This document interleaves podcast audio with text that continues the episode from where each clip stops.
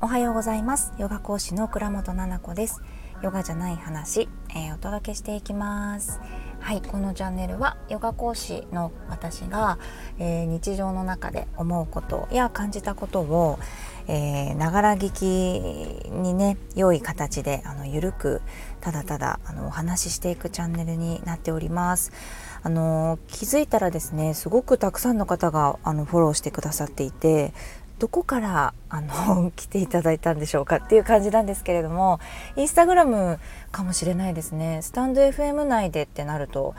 ねスタンド FM 今すごくたくさんの方がされてると思うので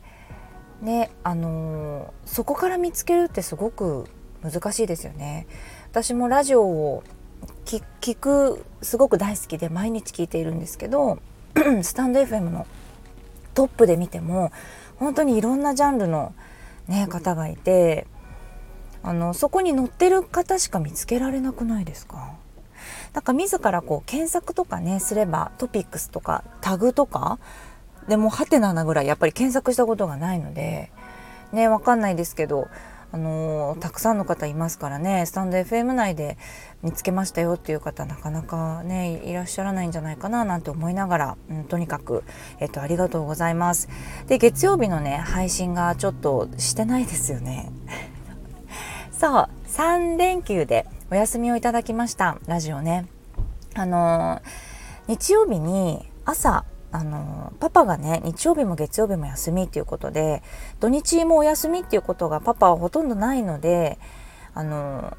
旅行ってなるともう旅行をするって決めてそこはこう仕事が入らないように閉めちゃうっていう感じ。閉めてからもこうお仕事が入っちゃってあこんなお仕事来てたんだって多分見る感じなんですよねパパは。だからすごいこうもどかしくてってお話前にしたと思うんだけれどじゃなくって初めてのパターンで日月休みって私パパの予定をほとんど知らないので休みなのってなってこんなことってあんまりないからで私も日月お仕事がなかったのでまずこれがないんですよね。奇跡ってなって朝どっか行こうかって言ってその場でこうあのおもちくんも行けるおお宿っていうかを探してたまたまあの鬼怒川の方にペットが行けるホテルがあったのでそうそこ行ってみようかって。ペットが行けるというかもう本当にペットのためのホテルみたいな感じでちょっとねあのワンちゃん飼ってる方はわかるかもしれないんだけどペットと泊まれるホテルっていうとなんか大人が楽しめなかったり大人っていうか人間が楽しめなかったりとかあるんですよね。ちょっとなんかペットペットしてるというか。なんだけどそこはこうお風呂も温泉でワンちゃんの温泉もあったりとかホテルの中はすごく綺麗でお料理もまあ美味しそうで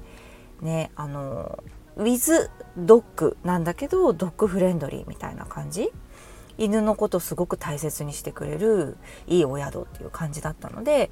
行こうかって。で私がそもそもが日光に行きたがってたのでこんな奇跡あるってたまたま朝行こうってなって空いてたのが鬼怒川日光のホテルで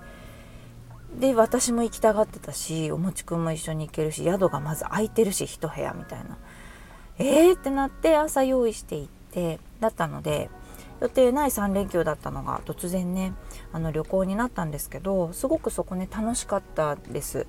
あの楽しかったというかおもちくんが本当に楽しそうで嬉しい嬉しそうな顔をずっとしてて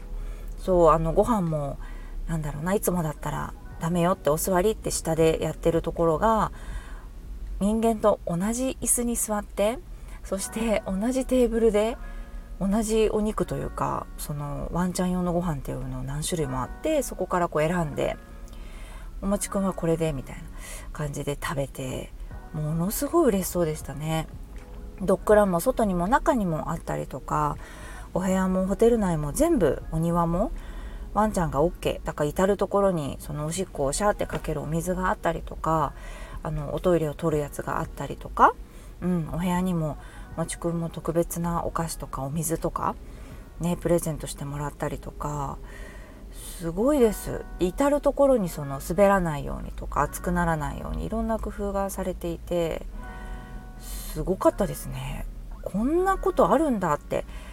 初めてだったんですよねあの普通のホテルにペット OK ですよのお部屋がねなんかペット OK 館みたいな OK 棟みたいなところがあってそこで泊まるってことはあったんですけど基本全部の部屋にはいろんなワンちゃんがいてっていうのがなかったしパパがそういうのを選ぶっていうことがうちはないからそうだからパパも初めてだったし、うん、なんかこれもいいねって言って言ってましたね。で日光はあのすごい綺麗でしたね。空気が。なんか風も綺麗だし空気が綺麗だし杉の木っていうんですかね。のなんで神社に杉の木が多いのかなって思ってね。でお兄ちゃんたちと喋ってたら杉の木ってこう神様が降り立つみたいな風に言われてるみたいでだからお寺とか神社とかには杉の木が多いみたいですね。ものすごいほとんどがこう太い幹で、うん、なんかパワーをすごく感じたし自然なところがね良かったです。で私とパパが来てた時って小学生ぐらいの時来たのが最後でえこんなだったっけっていうのがあったんです。でなんか真っ白なんですよ。ペイントが？なんかペイントって言っていいんですか？東照宮の中とかがカラフルなんですよ。塗りたてだと思うんですよ。であってなんかすごいカラフルだねって言ってえー、なんか違う印象だなってで前に来た時ってこれって昔の人が作ったんだよなとかって細かいところまで見てわあすごいなとかね、それこそ綺麗だなとか気持ちがいいなとかって大人になってから感じることで小学生の時とかつまらないってすごい思ってたって言ったらパパが同じく同じくってめちゃめちゃつまんなかったよなって言っててなんか大人が修学旅行行くみたいでもいいですよね。なんか子供たちやっぱり学校って教育の場だから何か教育を絡めてそういったね林間学校とか修学旅行っていうのがあるんだけどそもそも楽しくないっていうそれでいて内容も何も一つ覚えてないっていうものがあるからだったらなんか田んぼに稲植えるみたいな、ね、何か食物を例えば植えてで育ってるところを見に行ってまたで収穫しに行くみたいなのとかね、何か自然に帰るようなものをしたりとか大自然の中で遊ぶとかの方がいい気がするっていうふうに思いました。ね、でいやなんかカラフルだなって言ってたらパパとお兄ちゃんがでもこれは大切なことなんだよって伝統でこの受け継ぐっていうそれもなんか作業なんだよみたいな。あそうそうなんだよね。っって言って「いやでも絶対違うよ」とか言ってパパが写真見たらその昔の色が全く違うんですよね東照宮の。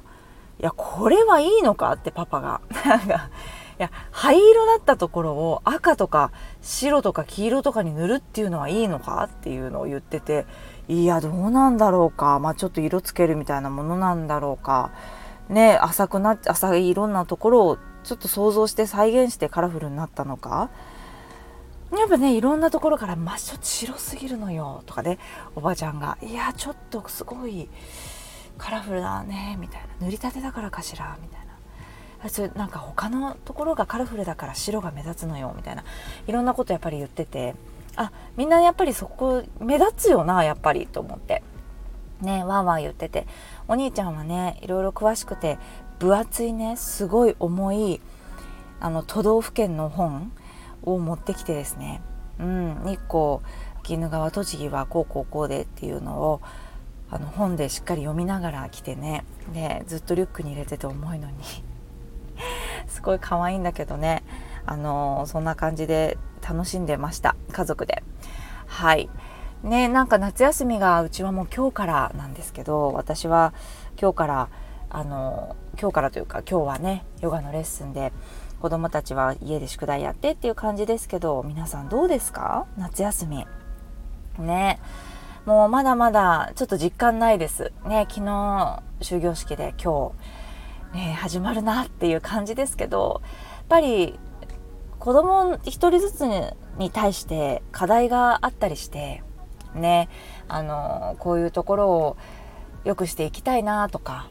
ちょうど個人面談の時期じゃないですか。ね、お母さんたちいろんなことに気づいたりとかあったんですよ、うちも。ね、また今度ゆっくりラジオでもお話ししたいんですが、ここをちょっと、うん、一緒にやっていく課題だよねっていうところが出てきたりして、でもそういった時にすごく親がショックだったりとか、落ち込んだりとか、うん、なんか私の育て方がとかね、思っちゃうこともあると思うんだけれど、前を向いてるっていうことじゃないですか、それが。だってねあの当たり前じゃないんですよ。母性があって母としての自覚があって子供と一緒に前を向くっていうこと悩まなくていいものかもしれないのに悩むっていうことってお母さんとしてしっかり顔を上げてさ前を見てるってことなんですよ子供の手をつないで。だってほっとけるじゃない変な話。わかるよ。発達に例えば遅れがあるうちの子もそうなんだけどお勉強でここが特別ちょっと無理かなっていうところとかお勉強じゃないところでもこういったところちょっとこの子にもうちょっとあった方がいいかなとかっていうのを家庭でできることっていうのが見つかったんだったらさあ家族で一緒にやってこうよって思うかどうかいやちょっと面倒くさいからほっとくっていうことできるしあとお母さん次第じゃないですかお家次第でしょ。だから今抱えてる私もそうなんだけど悩みとか不安とかねなんかもうどう表現したらいいかわからないみたいな気持ち、うん、これって母として前を向いてるってことなんだなとか子供に対する愛がちゃんとある母性があって自覚があるっていうところを育てていきたいとかサポートしていきたいっていう自覚があるからの悩みなんだなと思って、うん、そんなこと夏休みのね入る前の夜昨日ね思ったりしてました。はい、ありがとうございました。ではレッスンに行ってきますので、またあの収録したいと思います。お聴きいただきありがとうございました。